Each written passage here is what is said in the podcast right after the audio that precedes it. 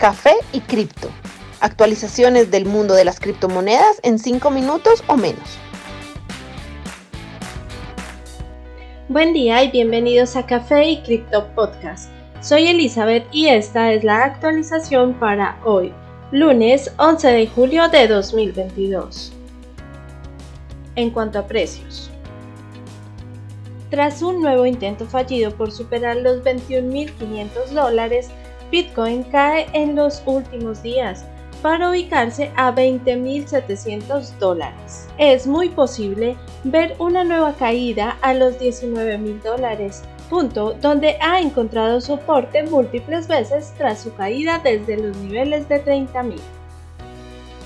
Ether se mueve en el rango de los 1.000 y 1.260 dólares desde hace un mes no logra superar este valor en un segundo intento. Su impulso actual lo llevaría a probar nuevamente los mil dólares en los próximos días. Su precio actual es de 1.150 dólares.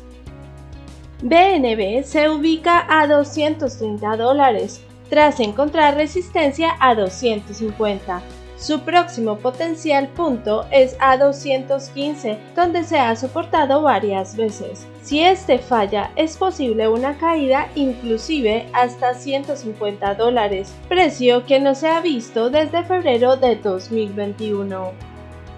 XRP tiene un precio de 0.32 dólares. Desde hace dos meses marca un comportamiento bajista. Si XRP pierde su soporte a 0.3 dólares, el cual ha sido útil decenas de veces en el pasado, su nuevo potencial sería de 0.26. ADA tiene una volatilidad muy baja en más de una semana, con poca variación de precio. Actualmente este es de 0.46. Su poco volumen sugiere una prueba del nivel de 0.37 dólares muy pronto. En noticias. A medida que el mercado cripto crece a nivel mundial, algunos de sus proponentes expresan optimismo de que algunas de las monarquías de Oriente puedan reconocer las oportunidades que este ofrece. Uno de estos famosos cripto entusiastas, Filip Karađorđević, el príncipe de Serbia y Yugoslavia, sugirió que algunos países de Medio Oriente como Jordania y Emiratos Árabes Unidos podrían adoptar pronto Bitcoin. Esto de acuerdo a comentarios hechos en el podcast Bitcoin Reserve el pasado 6 de julio. Según él, la mayoría de estas monarquías usan la ley Sharia, la cual conlleva un sistema financiero que no reconoce el concepto de deuda. Por ende, podrían estar abiertos a la idea de Bitcoin como una moneda perfecta para el sistema. Según sus lecturas, según el Corán, Bitcoin es perfecto para ellos. Solo es cuestión de tiempo hasta que alguien les sugiera esa idea. Quizá veamos una monarquía árabe o un país árabe adoptar Bitcoin mucho más rápido de lo que se cree. Algunos de estos países ya han mostrado interés en cripto. De hecho, es uno de los mercados de mayor crecimiento para cripto, acumulando el 7% del volumen global.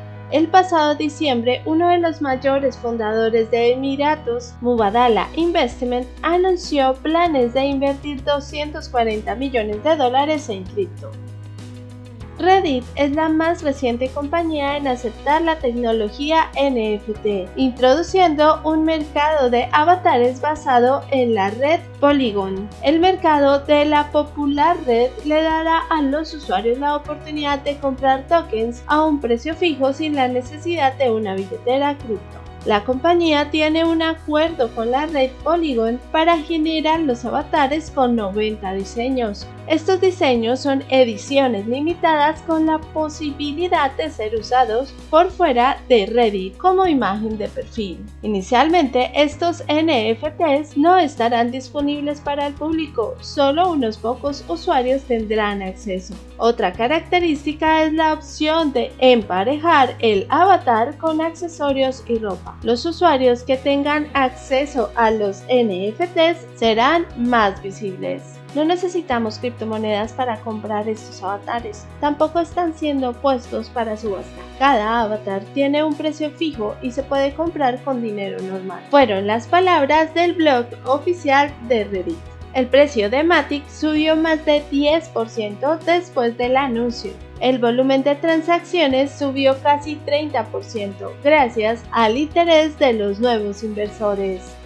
La red Celsius ha pagado por completo su deuda de 41.2 millones a DAI para cerrar con el protocolo Maker y recuperar casi 22.000 bitcoins como colateral. Celsius ha estado haciendo pagos de su préstamo en bitcoin desde el 14 de junio, un día después de que se pausó los retiros para los usuarios. El pago total de la deuda podría abrir las puertas a una reestructuración parcial de los pagos en esta plataforma de préstamo. El movimiento también podría ser parte de los planes de reestructuración de Celsius tras despedir a más del 25% de sus empleados. La empresa estuvo en el ojo del huracán debido a la posibilidad de tener que vender sus fondos para pagar estos préstamos de forma forzada, generando enormes pérdidas a sus inversores. El fundador de BNK Capital, Simon Dixon, ha dicho múltiples veces en Twitter que es muy importante enfocarse en los inversores al tratar de resolver los problemas de Celsius. Estas fueron sus palabras en un tweet reciente.